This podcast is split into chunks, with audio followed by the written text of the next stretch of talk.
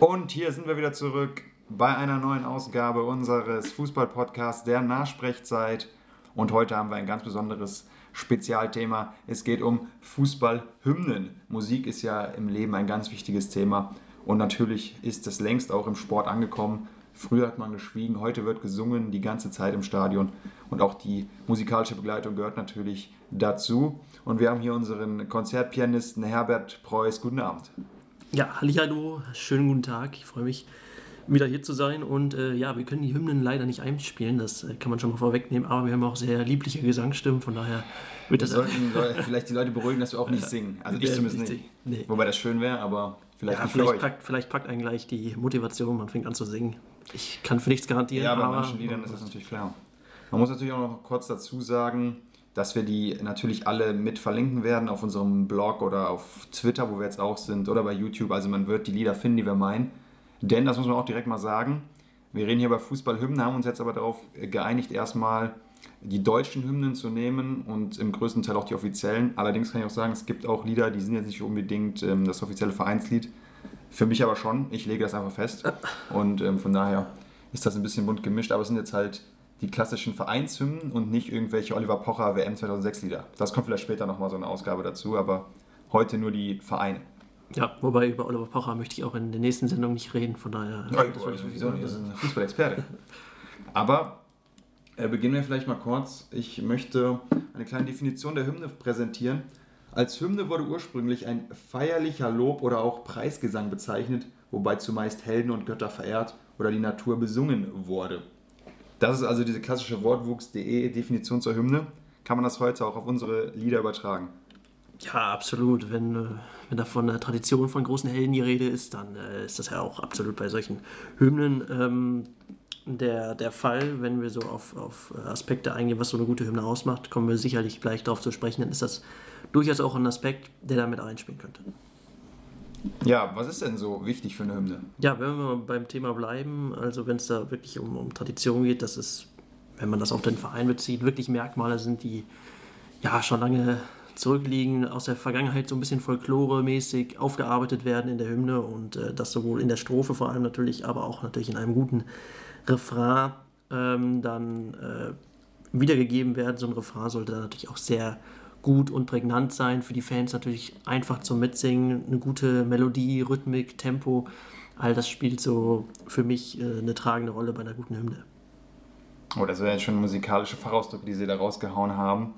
Was ist mit der Mitgrölbarkeit? Ist es wichtig, dass man es, gerade wenn es vorm Anpfiff läuft, dass es aus 40.000 Kehlen ähm, erklingt, dieses Lied? Ja, das glaube ich schon. Also äh, gerade was, was den Refrain angeht, dass der recht einfach gestrickt sein sollte, aber natürlich trotzdem zum gleichzeitig zum, äh, zum Mitsingen, zum Mitgrölen anregen sollte. Und ich glaube, so ein, so ein guter, einprägsamer Refrain, der ist sehr, sehr wichtig. Es ist ja auch irgendwie so ein bisschen die Frage, sind das eher so schnelle, aufmunternde, ich will nicht sagen Partylieder, aber doch Songs, die richtig reinknallen oder so eher die ruhigen Balladen, die so da ins Stadion schwingen. Und wenn ich mir meine Top 5 gleich angucke, glaube ich, dass ich eher äh, zum Letzteren tendiert habe als jetzt so diese absoluten Kracherlieder. Aber vielleicht haben sie da andere ausgewählt, das werden wir gleich sehen, wenn wir unsere Top 5 anschauen. Ja, man muss auch immer gucken, dass sie, also bei Hymnen finde ich es schwer, dass sie jetzt äh, wirklich sehr modern wären. Also das äh, wäre mir doch ein kleiner Daumen im Auge. Also ähm, das sollten doch noch äh, sehr klassische Klänge sein, aber ein gewisses Tempo sollte auch vorhanden sein. Wenn ich da ähm, zum Beispiel auf den eigenen Verein zu sprechen komme, dann äh, bin ich kein großer Fan der Hymne, jetzt was die reine was den reinen Aufbau der Hymne angeht, ähm, finde ich äh, relativ äh, langsam, aber vielleicht kommen wir auf die eigenen Vereine auch noch zu sprechen später im weiteren Verlauf, weil ich glaube, dass, würde ich jetzt mal vermuten, dass beide jetzt nicht unbedingt in der Top 5 äh, Platz gefunden haben. Nö, das äh, wäre ja auch irgendwie parteiisch. Aber man muss natürlich auch dazu sagen, mh, mm, dass man sich die Frage stellt, ist es besser, wenn die Hymne live im Stadion gesungen wird von dem jeweiligen Künstler oder kommt es vom Band besser? Ja, das ist auch so eine Diskussion, die man ja in letzter Zeit öfter mal hat. Viele gehen jetzt dazu über, das live zu spielen. Beim HSV, das können wir schon mal vorwegnehmen, ist das ja schon seit Jahren so gang und gäbe. Ist das besser oder ist das schlechter? Hm, ja, da gehört so eine gewisse Eingespieltheit auch, auch äh, mit dazu, glaube ich. Wenn man jetzt von, von lange über, Ton, oder über die Tonspur dann auf live im Stadion geht, ist das vielleicht nochmal was anderes und die Fans müssen sich daran gewöhnen. Vielleicht wird das dann auch direkt nicht so aufgenommen, aber ich glaube schon, dass äh, wenn, ja, dass, dass, äh, wenn ein Musiker mit der Gitarre da meistens vor der Fankurve steht und äh, den Song performt, dass das schon ein gutes, gewisses Feeling hat und auch äh, mehr dazu beiträgt, dass die Hymne dann auch inbrünstig mitgesungen wird. Ich habe ja letztens gehört, irgendwie hatte Bochum 10.000 Mitglieder oder so und dann hat Herbert Grönemeyer angekündigt, ich singe jetzt wieder die Hymne live einmal vorm Spiel. Aber bei so einem Song wie Bochum ist natürlich die Frage, ist das überhaupt eine Vereinshymne? Kann man das so werten? Es wird vor jedem Spiel gespielt vor Anpfiff. Trotzdem ist es natürlich nicht die offizielle Hymne. Das ist so ein, so ein Zweifelsfall, den man da auch hat.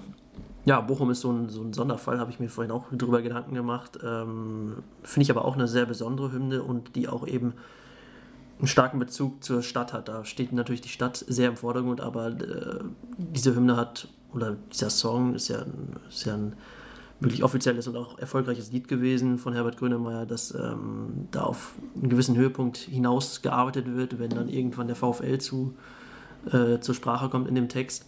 Und von daher, dass auch keine schlechte Hymne ist, aber sicherlich was anderes darstellt als vielleicht jetzt bei den Vereinen, die wir gleich vorstellen. Fortuna könnte das ja auch als Hymne nehmen. Düsseldorf kommt da auch vor in dem Lied. Also das wäre natürlich auch eine Möglichkeit. Ja, da könnte man aber auch natürlich den neuen Song äh, der Toten Hosen nehmen. Ich glaube, da wäre die Fortuna ähm, näher dran als an Herbert Grönemeyer, aber ich glaube auch, das wird nicht der Fall sein. Äh, bei äh, Fortuna haben wir ja schon oft die Toten als Tormusik, aber Tormusik ist natürlich auch nochmal ein weiteres Thema, was wir heute nicht aufmachen können, aber da gibt es sicherlich auch irgendwann nochmal eine Ausgabe zu, denn das ist natürlich auch sehr, sehr spannend, was man da einspielt. Aber ich würde sagen, wir fangen jetzt mal so langsam an mit unseren äh, Top 5 und ähm, ja, vielleicht wollen Sie einfach starten mit Ihrem Platz Nummer 5. Ja, Platz Nummer 5 bei mir ist die Hymne von Eintracht Frankfurt, die ähm, auch schon eine sehr lange Geschichte hat und ähm, ja auch wirklich diesen alten traditionellen Charakter noch hat. Ich glaube von einem äh, ehemaligen Schwarz-Weiß wie Schnee, oder das ist kurz äh, oder was nee, meinen Sie? Äh, Eintracht vom Main. Okay, hätte ich jetzt schon. Ich hätte jetzt verbunden mit der Eintracht dieses Schwarz-Weiß wie Schnee, das ist die SGE. Ihre, wann wird die gespielt? Auch vorm Anpfiff, oder? Vorm Anpfiff natürlich, ja klar. Eintracht vor Main, nur du wirst äh, ewig siegen oder irgendwie sowas. Auf jeden Fall eingesungen von einem äh, oder vom Frankfurter Polizeikorps vor mehreren Jahrzehnten und auch deshalb mit so einem wirklich, äh, ja, wenn das, wenn das Lied erklingt, dann hat man immer den Eindruck, das ist so eine richtig alte Tonspur. Und da wird jetzt äh, mal richtig äh, in der Traditionskiste gewühlt.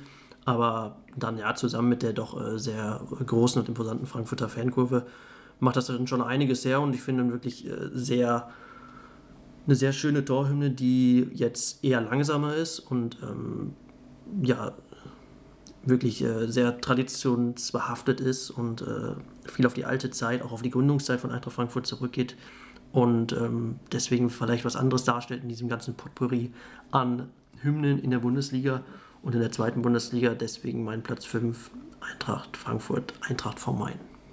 Ja, okay, wie gesagt, also ich hätte mit der Eintracht dann eher schwarz-weiß wie Schnee verbunden und ich meine auch, dass das zumindest das ist, was unmittelbar vom Anpfiff kommt, wenn sie dann einlaufen. Vielleicht kommt die andere richtige Hymne dann kurz vorher.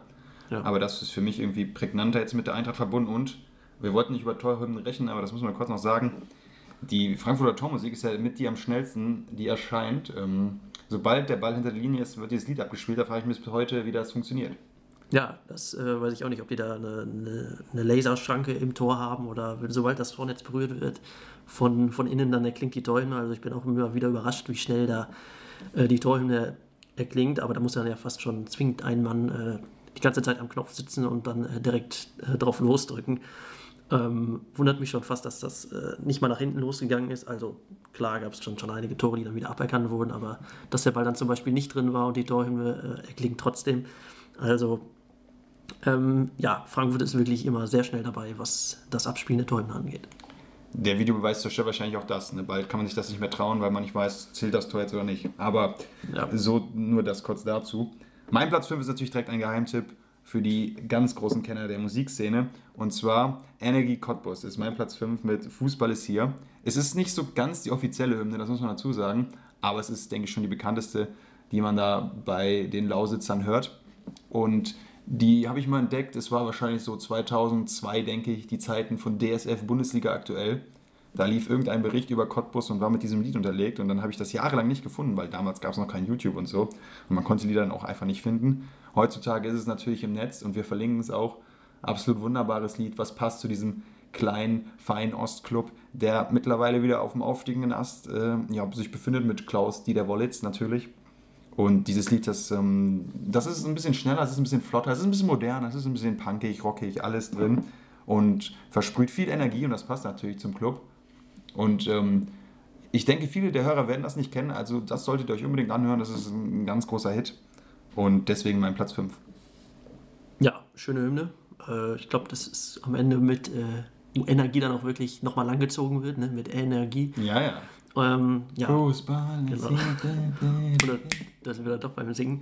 Ähm, ja, äh, Energie Cottbus habe ich jetzt äh, natürlich nicht auf meine Liste draufgenommen, aber soll ja auch ein bisschen unterschiedlich sein.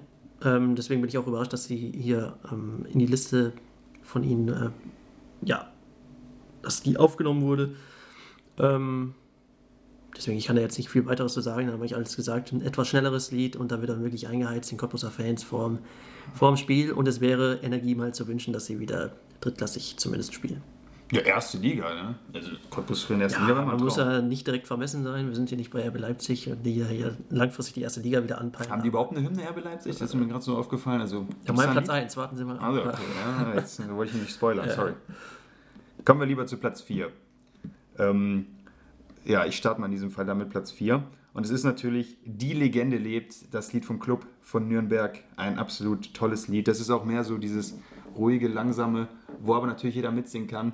Und ich weiß noch, es war, glaube ich, Aufstieg 2009 oder so, wo die Relegation dann zum ersten Mal wieder eingeführt wurde und Nürnberg gewonnen hat. Da haben es dann alle Spieler da im Stadion gesungen. Waren tatsächlich auch alle textsicher, was ja auch manchmal wundert.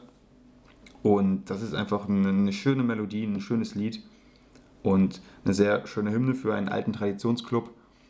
Und auch die sind ja hoffentlich bald wieder in Liga 1. Ja, auch eine Hymne, die äh, bekannt sein äh, dürfte und äh, ja, die das, auch das setzt nur voraus. Wer das nicht ja. kennt, der schaltet bitte jetzt ab. Ja, ja, ja, das stimmt schon.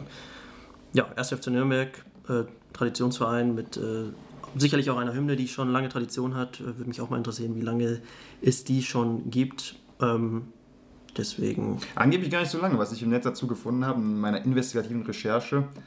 Ähm, die Leute, die das eingespielt haben, Mark Bender, Steven Summer und Peter Winter, das klingt erstmal wie ein oh. ganz obskures Trio. War wohl der internationale Erfolg. Und angeblich von, ja, das von 2000 soll das Lied sein, also noch gar nicht so lang. Wow.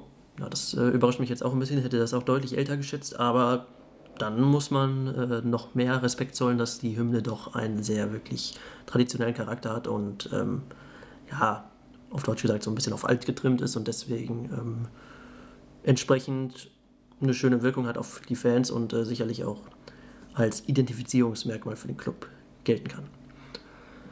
Ja, bei mir auf Platz 4 ein anderer FC. Ich muss es, äh, muss es äh, mit aufnehmen. Äh, die Hymne des 1. FC Köln, auch bei mir auf Platz 4 ähm, die natürlich ähm, ja, stark durch äh, den Miteinbezug des Dialektes geprägt ist, was ich äh, eigentlich auch immer wieder schön bei Hymnen finde, dass wirklich auch mit der regionalen Kultur, mit dem regionalen äh, Bezug gearbeitet wird und das ist beim, bei der Hymne des FC natürlich absolut der Fall und äh, ich verfalle auch direkt wieder so ein Kölsches Sprech, das merkst du, mein Jung. Ja. Und äh, das ist einfach schön, wenn der FC die Hymne spielt, dann, äh, dann, dann geht das ganze Stadion einmal auf Kopf gestellt und ja, deswegen der FC wirklich äh, eine sehr schöne Hymne, auch äh, sehr emotional, glaube ich. Großes Highlight immer für die FC-Fans äh, vorm Spiel, die Hymne auch zu spielen. Und äh, die macht auch, auch schon einiges her, das muss man sagen. Auch wenn ich an dem Verein sonst nicht viel finde, muss ich sagen, diese Hymne ist äh, wirklich gut gelungen. Und äh, ja, Kölsch ist halt äh, die einzige Sprache, die du auch trinken kannst. Das, das gehört zum Lebensmotto der Kölner dazu. Und ähm, deswegen bei mir Platz 4 die Hymne des FCs. Ja, erstmal mutig, dass sie sich als Leverkusen-Fan outen und die Hymne äh, da wählen und dann auch noch sagen, dass sie Kölsch trinken. Also ich weiß nicht, ob sie sich da noch ja, im Leverkusen wird ja Stadion äh, blicken lassen können. Ja, Leverkusen wird ja auch Kölsch im Stadion getrunken. Also von daher ist das äh, nichts Verwerfliches. Ja, die Hymne wird wahrscheinlich auch gespielt. Bayer spielt ja immer die, die Gästehymnen vor ja, Mannschaft. Das ist eine nette Geste, Geste ja. ja. Das ist ein Traum. Und ähm, ja, zu diesem Lied Mm, das habe ich auf Platz 2, das muss ich jetzt schon mal verraten, weil sonst würde es ja gleich doppelt kommen. Es ist natürlich für mich ein absoluter Traum, dieses Lied. Ich habe da ja auch keine Berührungsängste mit den Kölnern. Und äh, Henning Krautmacher mit seinem Tambourin, wenn er das da äh, live singt, ist natürlich auch super. Und ähm, es ist ja auch immer so, dass dann am Ende nochmal, wenn das Spiel schon angepfiffen ist, der, die Kurve das dann auch da weiter singt, ohne Melodie, beziehungsweise ohne vom Band, das dann noch kommt. Und das ist natürlich schon ein absoluter Einheitser, das ist ganz klar. Und was man auch verraten kann, diese Hymne eignet sich auch noch drei, vier alkoholischen Getränken, um mhm. sie noch laut mitzugrölen. Auch das habe ich schon mal privat erlebt. Und dass dann jeder auch, egal welchen Verein er verfolgt, dieses Lied sehr gerne mitsingt. Und was man zu diesem Lied natürlich auch noch erzählen kann, als alter Fan der Serie Pastewka, eine Folge spielt ähm, da im, im, Milieu des FCs, dass sich Bastian Pastewka mit den Fans anlegt und zum Ende hin muss er dann eine eigene Version davon einsingen, um sich quasi wieder zu vertragen und zu versöhnen. Und auch dort kommt die Hymne also vor. Das ist auch ähm, kulturell weit verbreitet, muss man klar sagen. Es geht schon über den Fußball hinaus und es ist natürlich auch sehr traditionsreich. Es ist ein schottisches Lied, ähm, da seine Wurzeln und schon vielfach interpretiert, auch in anderen äh, Bereichen. Von daher natürlich eine Hymne, wo man sagen muss, es ist mm, ja, vom Ursprung her nichts FC-eigenes, aber es ist dahin natürlich so etwas FC-eigenes geworden. Und man sieht auch, man kann auch andere Lieder quasi kopieren und auf sich übertragen und auch das funktioniert. Ja, Kölsche Folklore wirklich at its best. Äh, ich war da letztens auch enttäuscht. Ich wusste das noch gar nicht so lange, dass der Ursprung der FC-Hymne äh, da auf ein schottisches Lied zurückgeht. Ähm, nichtsdestotrotz eine tolle Hymne, muss man auch sagen. Die, die Torhymne beim FC, auch hier kann man nochmal kurz auf die Torhymne zu sprechen kommen. Äh, wenn der Tremmelsche geht, das ist auch ein Lied, was nicht schlecht ist und äh, einfach diese Kölsche Mentalität dann auch verkörpert. Deswegen ja, schon. Die, die Torhymne läuft ja dieses Jahr nicht so oft. Ne? Ja, das stimmt. Die läuft nicht so oft. Ich glaube aktuell auch wieder nicht so oft. Also, ähm, ja, aber trotzdem, schöne Hymne. Äh, auch wenn ich sonst nicht viel an dem Verein finde, aber sehr schön. Ihr Platz 3. Mein Platz 3, da muss ich kurz in meine Liste schauen. Ach ja, wir bleiben bei verrückten Leuten, die man auch aus dem Fernsehen kennt, wie Henning Krautmacher, Arndt Zeigler und sein Partner damals mit Lebenslang Grün-Weiß eine Werder-Hymne nach der Meisterschaft geschrieben, die dann mittlerweile auch einfach so als Vereinshymne übergegangen ist. Und ich finde es irgendwie ein, ein, schönes Lied. Es war die Zeit von Miku, Ailton und Co., wo Werder die Bayern aus dem Stadion geschossen hat, Meister wurde. Alle waren gut drauf. Es war 2004, wir waren alle noch jung und verrückt. Und dann lief dieses Lied natürlich öfter mal von Arndt Zeigler. Und ähm, das ist mein Platz 3. Ja, schöne, auch sehr schöne Hymne. Habe ich auch überlegt, mit äh, in die Top 5 reinzunehmen. Ähm, ja, damals mit der Meisterschaft, wie gesagt, schon äh, der Ursprung. Von daher kann ich da eigentlich nicht mehr, nicht mehr viel hinzufügen. Gute Hymne, guter Text und äh, ja, ich weiß gar nicht, ob das so der Plan war von Werder, die Hymne dann auch wirklich zu übernehmen, dann 2004. Da müssen sie irgendwas anderes vorher gehabt haben. Ähm, aber hat sich etabliert und äh, das auch zu Recht. Was man da noch erwähnen muss, einmal in dem Lied kommt Marcel Reif vor, das ist in sehr vielen Hymnen, wenn man mal darauf achtet, so, also daran sieht man schon, dass Marcel Reif schon doch einer der prägendsten Kommentatoren in den letzten Jahrzehnten war. Und zum anderen habe ich öfter mal gehört, dass die Werder-Fans selber gerade aktuell so irgendwie nicht mehr so richtig, also zumindest einige, nicht mehr so richtig Lust auf das Lied haben und sich da was Neues wünschen. Es ist natürlich auch, wenn man gegen den Abstieg spielt und dann so ein Lied kommt, was eigentlich einen Bezug klar zur Meisterschaft hat, vielleicht ein bisschen unpassend oder nicht, zumindest nicht so eine universelle Vereinshymne. Aber vielleicht schreibt Zeigler ja nochmal was Neues oder irgendwer anders, weiß ich nicht, müssen wir mal sehen. Ähm, und was natürlich auch noch sehr legendär ist bei dem Lied, wenn man das auf YouTube eingibt, ist dieses Thumbnail, also das Vorschaubild, immer so zwei äh, halbnackte Werder-Brüste von irgendwelchen Fans auf dem Rathausplatz, die wir damals gefeiert haben. Das ist natürlich der klassische YouTube-Trick. Und ich denke, ähm, das werden wir diese Ausgabe auch machen, bei unserer YouTube-Ausgabe, dass wir da zwei Brüste draufsetzen, einfach. Das passte immer. Aber das war auf jeden Fall ähm, also ganz klassisch in dem Videoclip. Also sind sie dann auch wie Hymne gestoßen, nehme ich an. Natürlich. natürlich. Ich wusste auch gar nicht, dass sie so in der Bremer Fanszene aktiv waren und äh, da schon diesen äh, Background haben. Was heißt waren sind? Ich bin ja immer sehr aktiv. Dass sie äh, da so ein Hintergrundwissen haben, dass den Werder-Fans scheinbar diese Hymne nicht mehr gefällt.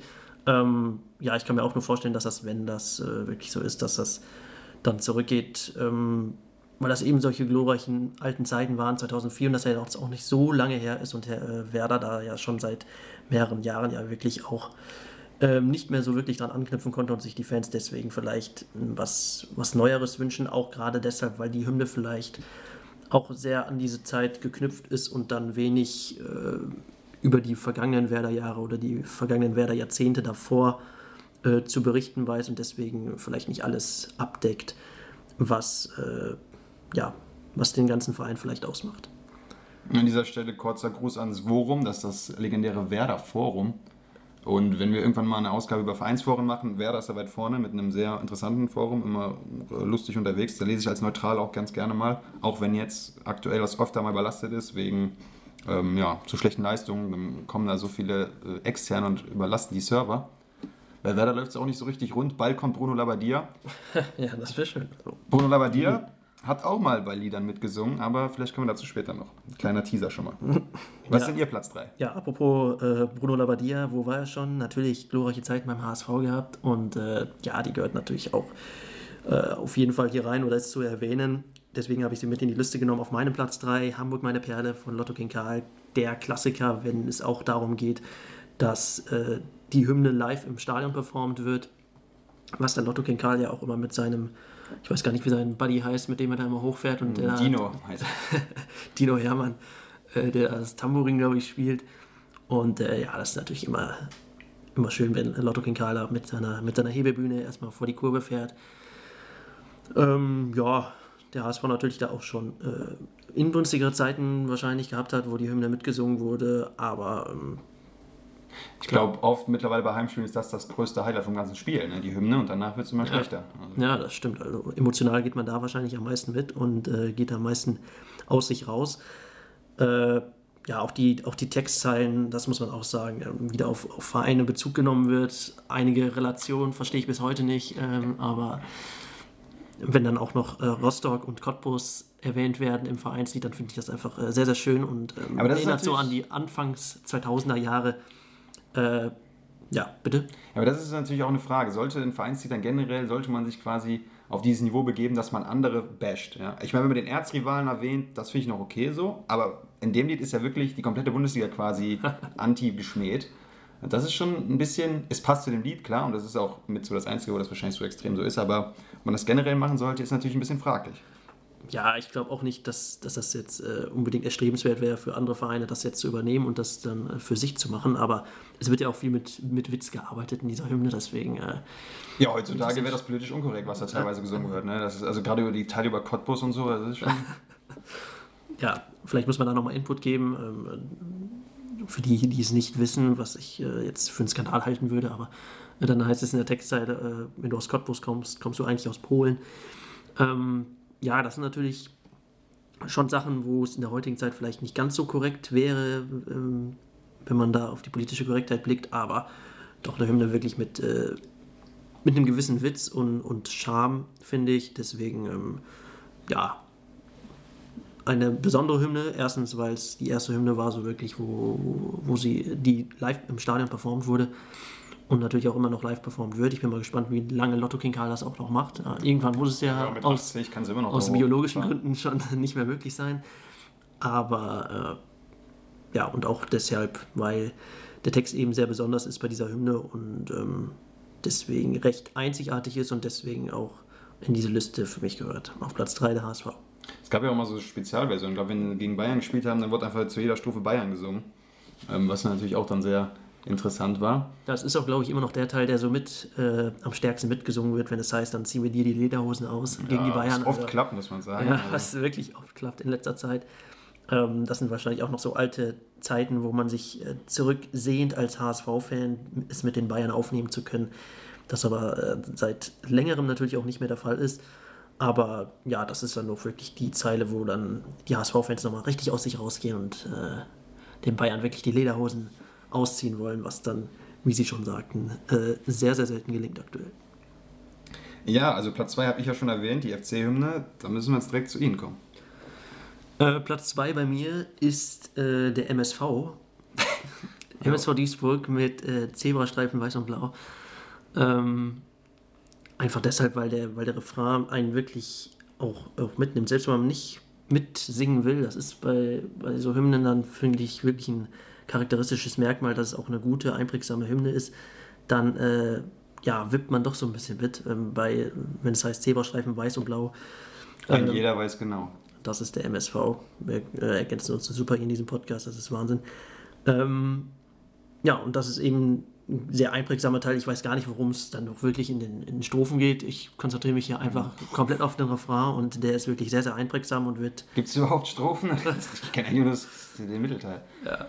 Ah, fünf Minuten nur Zebrastreifen weiß und blau wäre doch ein bisschen hart, aber ja, so genau habe ich dann auch noch nicht hingehört, muss ich ehrlich sagen. Aber wie gesagt, das ist so der, der, der Teil, der dann immer hängen bleibt und äh, sehr, sehr einprägsam ist und deswegen bei mir auf Platz 2 ist. Das ist auch mit, glaube ich, das einzige Lied, was irgendwie als Hymne gespielt wird, aber auch als Tormusik. Das ist einfach ja. egal, wird überall abgefeuert. Wahrscheinlich gibt es auch nur ein einziges MSV Duisburg-Lied überhaupt.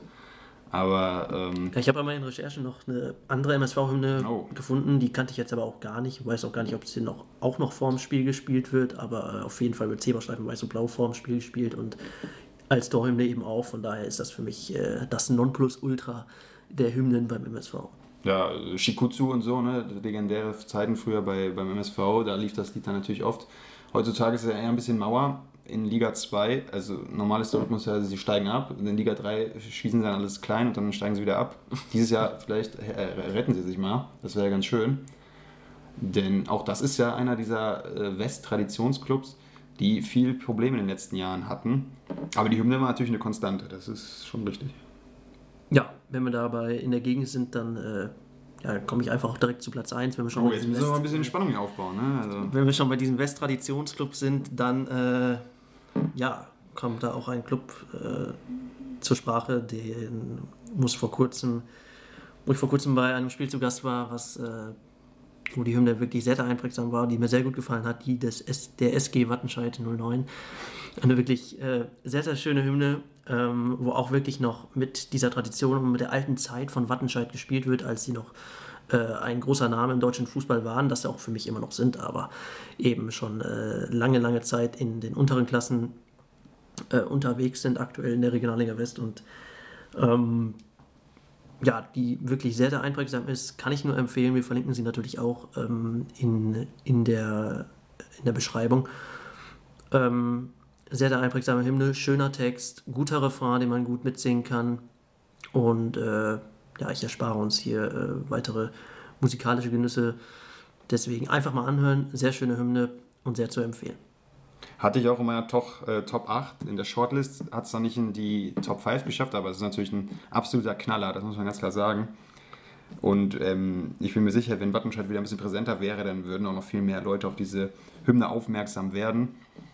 Ähm, aktuell natürlich Regionalliga, da ist es dann ein bisschen weniger Aufmerksamkeit. Ja, aber in Kombination mit diesem aktuellen Regionalliga-Fußball, wenn man dann wirklich noch die Bratwurst im Stadion riecht und äh, wirklich in so einem schönen alten, ehrwürdigen Stadion ist wie in, in Wattenscheid, dann äh, macht diese Hymne auch noch ein bisschen Reiz aus und äh, Wattenscheid ist eben auch ein Club mit großer Tradition, mit langer Geschichte und ähm, deswegen finde ich das gar nicht so schlimm, dass sie in der Regionalliga, Regionalliga da auch gespielt wird, aber wirklich eine Hymne, die ähm, weil sie eben so tief spielen, ähm, ja, vielleicht nicht ganz so die Wertschätzung hat wie vielleicht andere Hymnen wie Hamburg meine Perle oder die FC-Hymne, die einfach deutschlandweit bekannt sein dürften. Ja, das, das kann man sagen. Übrigens gibt es das Lied auch auf Spotify. Also das ist schon ein ähm, etablierter Song, den man sich auch dort anhören kann. Wer da die Möglichkeiten hat, vielleicht kann sich das auch dort mal näher anhören. Mein Platz 1 da bin ich dann doch in Liga 1 geblieben, wobei sie erst seit kurzem wieder in Liga 1 sind. Und es ist natürlich 96 Alte Liebe, mein absoluter Lieblings-Hymnensong, äh, das muss ich schon klar sagen, der ähm, einfach sehr melodisch ist, sehr gut klingt. Den würde ich mir auch mal abseits vom Fußball vielleicht anhören. Und das ist ja schon mit das größte Lob, was man so einer Vereinshymne fast machen kann. Und auch da gibt es natürlich verschiedene Versionen. Die klassische im Stadion ist natürlich auch immer schön. Aber ich empfehle wirklich auf YouTube dann auch, die ich auch verlinken werde, die von Alina Schmidt, einer jungen Sängerin, weiß nicht genau, was sie macht, aber das auch, die hat einmal vorm Spiel da das live äh, intoniert und das war auch eine sehr schöne Version davon. Und 96 Alte Liebe, das ist wirklich ähm, für mich auch Fußball pur, dieses Lied. Dann ein kleiner Shoot gegen den Erzrivalen, Braunschweig ist natürlich auch mit drin. Und in diesem Maße passt das auch sehr gut. Ah, wie hört sich dieser Shoot gegen äh, Braunschweig an? Ähm, die Zeile? Ja, wie geht das? Lass die anderen alle reden, von Bayern oder Bremen. Ähm, Rot steht ja sehr viel besser als Gelb-Blau. Blau-Gelb, so, genau, da wird das noch ja. von den Fans umgedreht ja, ja, eine Hymne, wo ich jetzt äh, nicht mitgerechnet hatte, dass sie auf Platz 1 äh, sich hier widerspielen würde, aber auch eine wirklich äh, sehr, sehr schöne Hymne, auch mehr so balladig, habe ich so den Eindruck. Also, ja, kommt aber auch die, die, Interpretation natürlich an. Es gibt auch, ich habe natürlich ja. sehr viel dazu schon gesehen, es gibt auch von Hannover TV, Fan-TV gedöns, eine Version, wo das in A Cappella gesungen wird und im Chor und die Mannschaft singt das Lied. Also es gibt es in vielfacher Ausführung, aber die klassische Version ist schon natürlich ein bisschen ja, ruhiger, schunkeliger, das kann man schon sagen. Ja, wenn man schon bei dieser A Cappella-Version ist, dann kann man vielleicht auch kurz erwähnen, dass der WDR ja vor kurzem auch äh, mit den Westvereinen ein Projekt hatte, dass äh, die Fans sich in den Fankurven versammelt haben und dann die äh, Vereinshymnen A Cappella von den Fans gesungen wurde. Auch keine schlechte Idee, auch äh, meist gut umgesetzt. Von daher sehr, sehr schöne Idee, die der WDR da vor kurzem hatte. Sollte man sich auch mal angucken. Wenn man denn möchte, die Hymnen der äh, fünf NRW-Vereine in der Bundesliga. Ich weiß gar nicht, ob die Zweitligisten auch noch dabei waren. Ich meine, es wären nur die Erstligisten gewesen. Ähm, schönes Projekt und äh, kann man sich mal anhören. Ja, soweit also unsere Top 5 und wir werden natürlich noch jetzt so kurz die Sachen erwähnen, Honorable Mentions, die es nur knapp nicht reingeschafft haben. Bei mir war noch dabei, wie schon erwähnt, die Wattenscheid-Hymne, aber die kam ja dann doch vor. Dann natürlich Olilien, Darmstadt. Auch dort irgendwie Tormusik, Einlauflied, alles. Die, das ist natürlich ein absoluter Knaller-Hit, der da auf dem Böllenfall-Tor abgefeuert wird. Knapp auf Platz 6 bei mir, aber schon auch eine, eine wirkliche, ja, eine Freitagsabends-Flutlichthymne, würde ich mal sagen. Ja, das war die äh, Bruno Labbadia-Referenz von vorhin. Also auch hier ja. ähm, ist Bruno Labbadia Teil dieser Hymne, hat diese Hymne äh, mit eingesungen. Und äh, ja, auch wirklich eine sehr, sehr besondere Hymne bei den Lilien macht auch immer viel her am, am altehrwürdigen Böllenfalltor in Darmstadt und ähm, ja, deswegen auch eine Hymne, die ich mir noch notiert hätte und ähm, was vielleicht auch nicht so viele jetzt gedacht hätten, ich habe noch eine Hymne eines an, für mich ansonsten komplett langweiligen Vereins mit reingenommen, nämlich die von Hertha. Äh, Frank Zander singt so, ja, gut, äh, äh, nur nach Hause nur nach Hause gehen wir nicht. Das finde ich ist einfach eine sehr, sehr schöne äh, Zeile, wenn man im Stadion steht und dann wirklich seinen Verein supporten will. Bei Hertha sind die Fans ja schon vorm Anpfiff zu Hause, deswegen ja. macht die eigentlich ja. keinen Sinn dort, aber okay. Ja, ja, das stimmt. Ist natürlich immer die Sache, wie man das interpretiert, ne, was für ein Zuhause ist. Aber äh, ja, das finde ich auch nicht schlecht, wenn es jetzt noch äh, atmosphärisch immer toll wäre im Olympiastadion, dann äh, würde das sicherlich auch noch mehr hermachen als so der Text an sich. Ich weiß auch gar nicht, ob es live da vorm Stadion immer äh, oder im Stadion singt. Ich glaube nicht. Ich glaube, Frank Zander ist zu busy. Ne? Ja, das ist auf Welttournee, da kann ich jedes Mal. Großer Star, das ist ja nicht irgendwer. Ähm, aber auch eine Hymne, die ich äh, noch kurz erwähnenswert fand, aber auch dann doch noch ein Stück davon entfernt war. Ähm, aufgrund des Vereins muss ich ehrlicherweise sagen, weil da wenig, äh, wenig dahinter ist dass äh, ja, diese Hymne noch in die Top 5 äh, Einklang gefunden hätte. Also wer noch ein Geschenk sucht für seine Liebsten, Frank Zander singt einem Geburtstags-CDs ein mit dem individuellen Namen, fällt mir noch so ein. Das äh, ist eine schöne Sache. Also wer Frank Zander-Fan ist, kann das sicherlich machen. Und das ist natürlich We Are Sailing von Rod Stewart oder von wem auch immer es im Original kommt, aber das ist natürlich auch eine Version, die auch im Prinzip jeder andere Bundesligist hat mit wir sind asoziale Schalker oder wir sind irgendwas. Das finde ich dann natürlich ein bisschen schwierig, wenn die Vereinshymne quasi von jedem anderen auch genutzt wird in abgewandelter Form. Das wäre für mich dann schon irgendwie ein No-Go. Das stimmt, aber ich hatte mich da auch auf, den, auf die inhaltliche Zeile da bezogen, nur nach Hause gehen wir nicht. Das finde ich ist eine sehr gelungene Textzeile und wenn dann langsam die Fahnen schwenken in der Fankurve, dann äh, macht das für mich schon einiges her. Aber wie gesagt, äh, eine weitere Hymne, die hier Erwähnung findet und von meinen Top 5 doch noch ein bisschen entfernt. Wo wir schon bei geklauten Liedern sind, ich hatte noch überlegt reinzunehmen ein FSV Frankfurt-Lied, was legendär schlecht ist einfach. Purple Rain ist das quasi auf Deutsch umgesungen, auch das werde ich auf jeden Fall noch verlinken, kann man sich auf YouTube anhören. Ist auch nicht die offizielle Hymne, aber es ist grausam schlecht, also das ist wirklich ganz, ganz hart und dadurch irgendwie auch kultig. Ich wollte schon sagen, also dadurch könntest du schon fast wieder Einklang in die, oder ja, in den, Platz, in den Top 5 Platz finden. Ja, es war knapp. So also ich habe das schon überlegt, aber es ja. ist dann doch schon brutal. Gibt, ja, gibt dann doch noch andere Gründe, die äh, für eine gute Hymne sprechen und äh, deswegen vielleicht diese Hymne nicht ganz weit oben mit dabei ist. Aber auf jeden Fall erwähnenswert, weil es dann doch äh, in gewisser Weise etwas Besonderes ist, ja.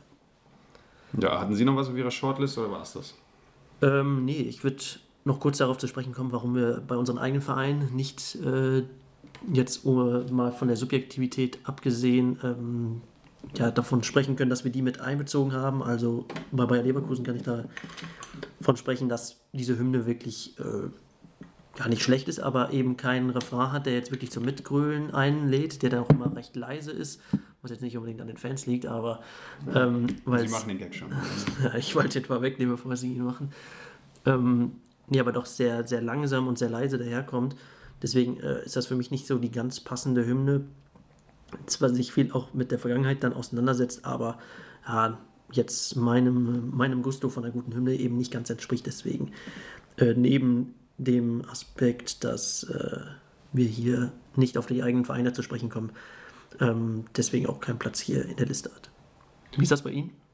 Ja, ich finde das Lied schon in Ordnung. Bei uns ist das ja blau und weiß wie liebe ich dich. Wenn das ertönt, ist es natürlich immer eine Gaudi, gerade im Stadion, aber jetzt so außerhalb würde ich mir das nicht unbedingt anhören. Da gab es immer große Diskussionen, war ungefähr so vor zehn Jahren, war auch, glaube ich, Sommerloch und die Bild hatte wieder nichts zu berichten. Dann ging es um diese Zeile, Mohammed war ein Prophet und dann gab es natürlich Probleme. Das wurde dann aber im nächsten Heimspiel mit einem sehr lauten Mitgrölen bei dieser Zeile begleitet und dann war die Sache wieder erledigt. Ansonsten äh, auch das Vorbilder mit anderen alten, weiß was ich was für Volksliedern. Also es ist schon ein klassischer Klang, aber für mich jetzt nicht so herausragend, dass ich das hier in meine Top 5 hätte gewählt.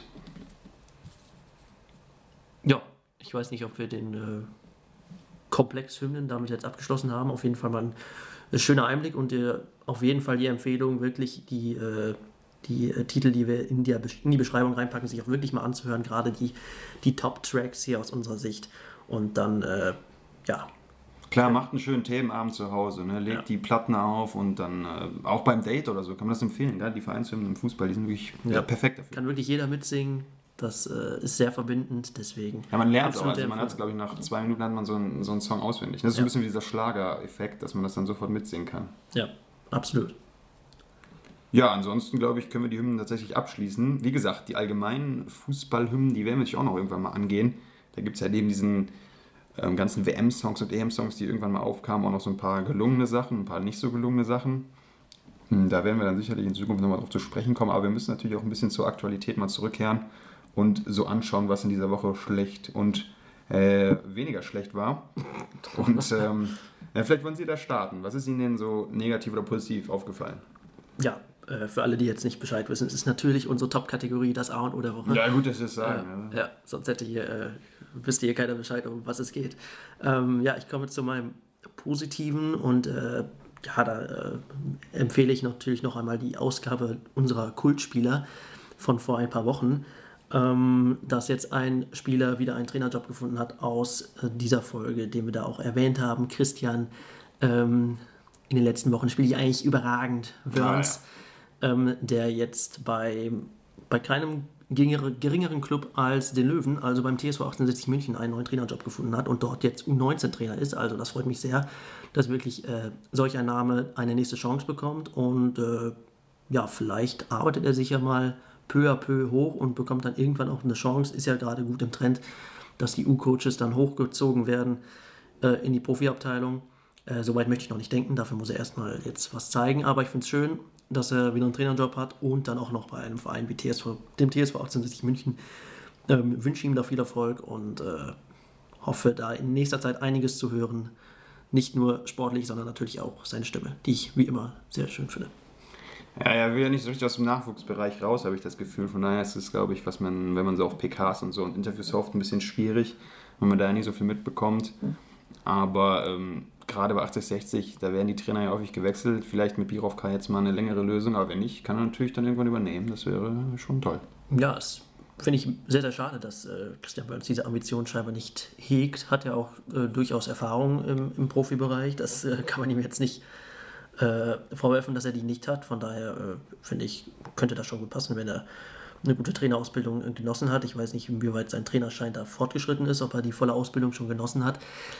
Ähm, bleibt abzuwarten, aber ich freue mich, dass er da ist. Verstehe jetzt auch nicht ganz die Verbindung zu 1860 äh, von Christian Wörns, aber umso interessanter. Ja, aber auch bei Schalke Jugendtrainer, also das ist ja, ja glaube ich, das ist äh, nicht aber, so wichtig. Ja, aber dass die großen, diese scheinbar großen Namen dann auch ähm, auf Wörns zurückgreifen, das äh, spricht ja schon mal für ihn und ähm, ja, wie gesagt, mal schauen, was die Zukunft bei ihm so bringt.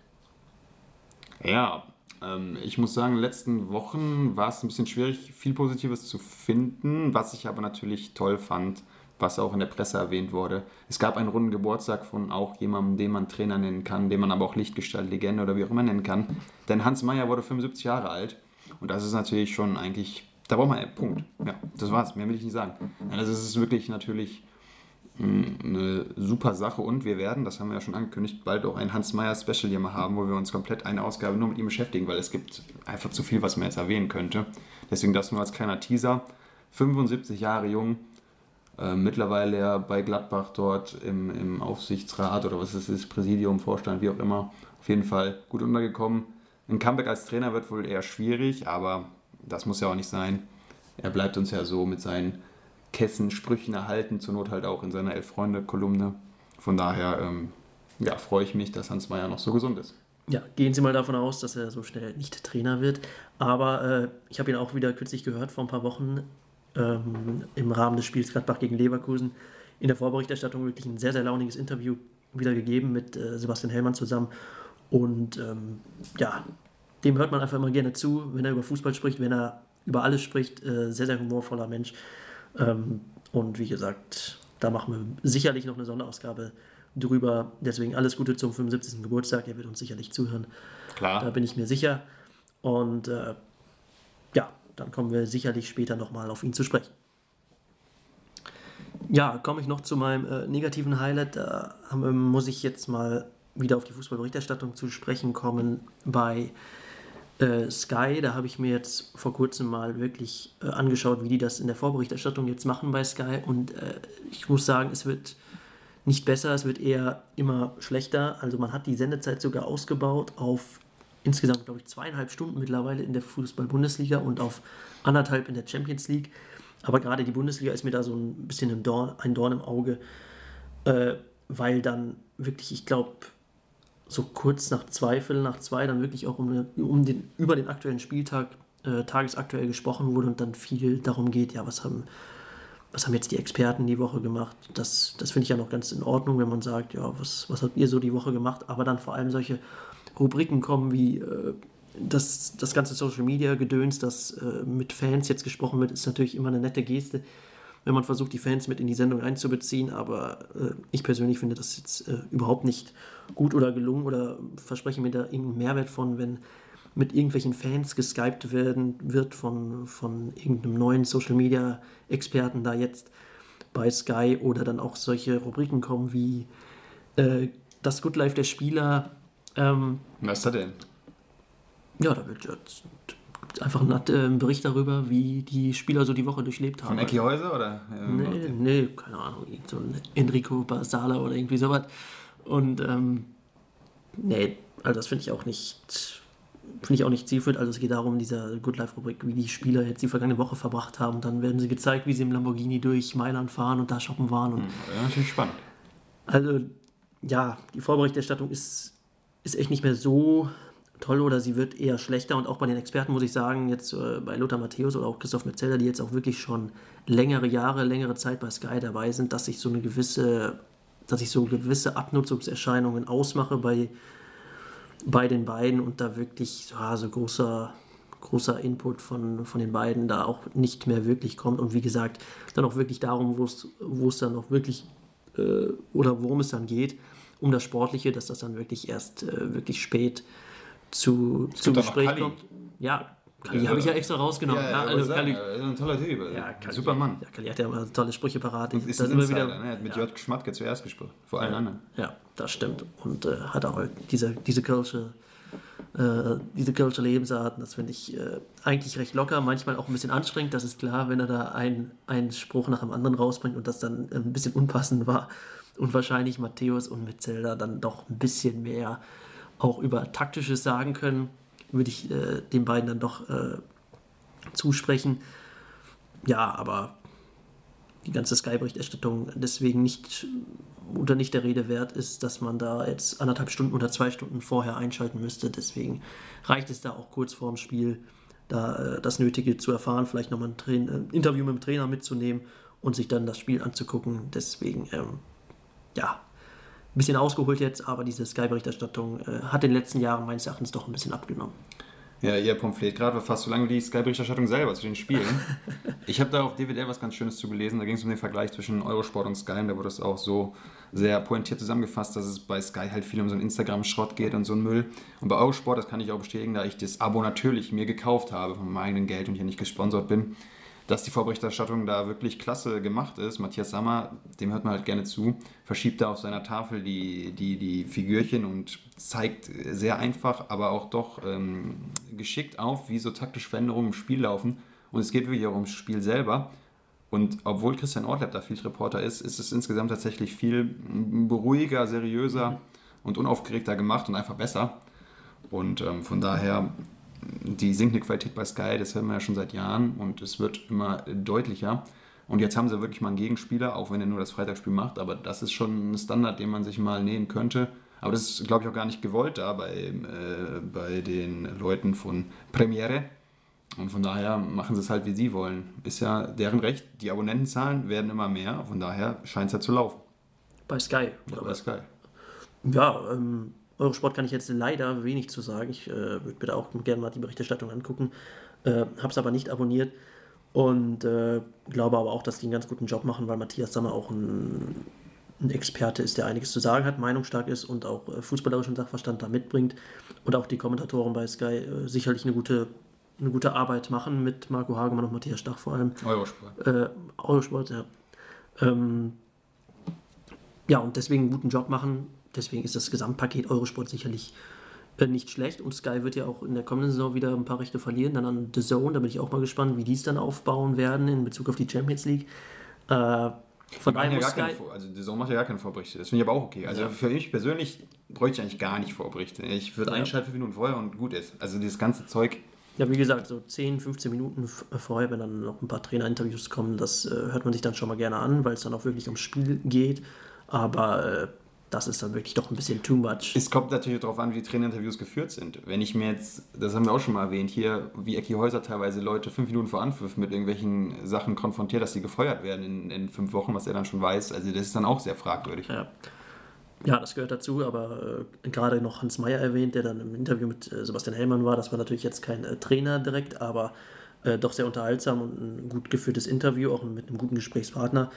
Dann äh, nehme ich das schon gerne noch mit, aber dann wirklich zwei Stunden vorher oder zweieinhalb Stunden sind es dann ja sogar, wenn sie um 13 Uhr anfangen, bei Sky ähm, auf Sendung zu gehen und dann wirklich lange, lange Zeit nicht wirklich auf den Spieltag zu sprechen zu kommen, finde ich doch etwas too much und entspricht dann doch nicht dem, was ich mir von einer guten Berichterstattung erhoffe.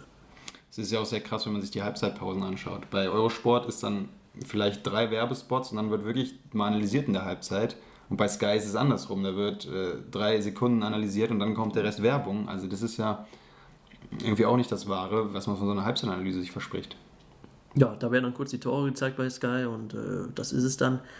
Ähm, also wie gesagt, so rein vom, von, der, von der Aufarbeitung finde ich das immer noch gut, was, was die Spiele angeht. Auch die meisten Kommentatoren gefallen mir sehr gut. Die Konferenz immer noch absolutes Flaggschiff, äh, kann man nichts gegen sagen. Aber ähm, dann diese Zwischenaufarbeitung und gerade das davor, das äh, ist dann doch ein bisschen störend, aber auch wenn man sich The Zone anguckt, die dann wirklich auf äh, Spielstatistiken eingehen zwischen den äh, oder zwischen den Halbzeiten und auch kurz nach den Spielen, dann äh, ist das einfach das, was ausreichend ist, was man wissen will und äh, ja, dann äh, zufriedenstellend ist auch für eine gute Fußballübertragung. Kommen wir noch zu meinen negativen Sachen. Ich habe da lange überlegt, was ich nehme. Ich habe zwei Sachen, die ich auch noch erwähnen möchte. Erst habe ich gedacht, ich nehme den Bundestorwarttrainer oder auch Jürgen Löw, wer auch immer für verantwortlich ist, für die aktuelle Torwartnominierung. Da ist ähm, über Bernd Leno ist genug gesagt, da möchte ich nichts mehr zu sagen, aber auch Kevin Trapp, der hat in diesem Jahr noch kein einziges Pflichtspiel für Paris absolviert, keins. Und ist trotzdem nominiert noch. Und wenn man jetzt sagen würde, es ist wie in England und es gibt einfach nicht gut, gute Torhüter, dann kann man ja einen nehmen, der nicht spielt. Aber wenn man sich das mal überlegt, dass jemand nominiert wird, der kein einziges Pflichtspiel gemacht hat bis jetzt, bei durchaus guter Konkurrenz, dann finde ich das schon arg äh, lächerlich. Es ist jetzt kein wirklich wichtiges Thema, weil Neuer ist eh die Nummer 1 und wird eh noch fit zur WM und Testegen ist gut genug aktuell als Nummer 2. Und wer jetzt Dritter wird, ist eigentlich egal, aber trotzdem, wenn man immer dieses Leistungsprinzip äh, gedönst auf sich nochmal in Erinnerung ruft und so, dann, dann stört mich das einfach, dass man da so völlig anders handelt. Und Köpke selber sagt ja auch immer, ja, die Tür ist noch offen für irgendwie Horn oder Fährmann oder wer auch immer. Aber Baumann könnte man aktuell sogar auch einladen meinetwegen sogar Schwolo von, von Freiburg, aber äh, dann Leno und Trapp zu nehmen, das finde ich schon sehr, sehr fragwürdig. Ja, sehe ich auch so. Also äh, Bei Ben Leno muss man dazu sagen, dass er natürlich, äh, das kann ich aus dem Verein bestätigen, da äh, immer gute Leistung zeigt, da wirklich lange nicht negativ aufgefallen ist, aber gerade beim DFB natürlich äh, sehr schlechte Spiele in letzter Zeit hatte und da wirklich nicht die Chance genutzt hat. Und bei Trapp, das haben Sie angesprochen, der hat kein Pflichtspiel absolviert, ist bei PSG quasi unten durch, sucht quasi nach einem neuen Verein, will bestimmt auch weg und äh, bekommt dann immer noch den Freifahrtschein von, äh, von Köpke und vom DFB. Da wundere ich mich schon, gerade jetzt bei solchen Länderspielen wie bei äh, Testländerspielen gegen durchaus äh, gute Namen, wo man mal ein bisschen was sehen kann von Spielern, wo man sich was erhofft. Ist ja auch bei Halstenberg jetzt so, bei Leipzig, äh, der einfach eine gute Saison spielt und deswegen auch die Chance verdient hat. Warum das bei den Teutern das nicht der Fall ist, weiß ich auch nicht. Aber in der Tat können da auch mal andere Namen dann äh, dazugehören. Bin mal gespannt, wie das wieder begründet wird, wenn es dann auf die äh, EM, äh, auf die WM hinausläuft.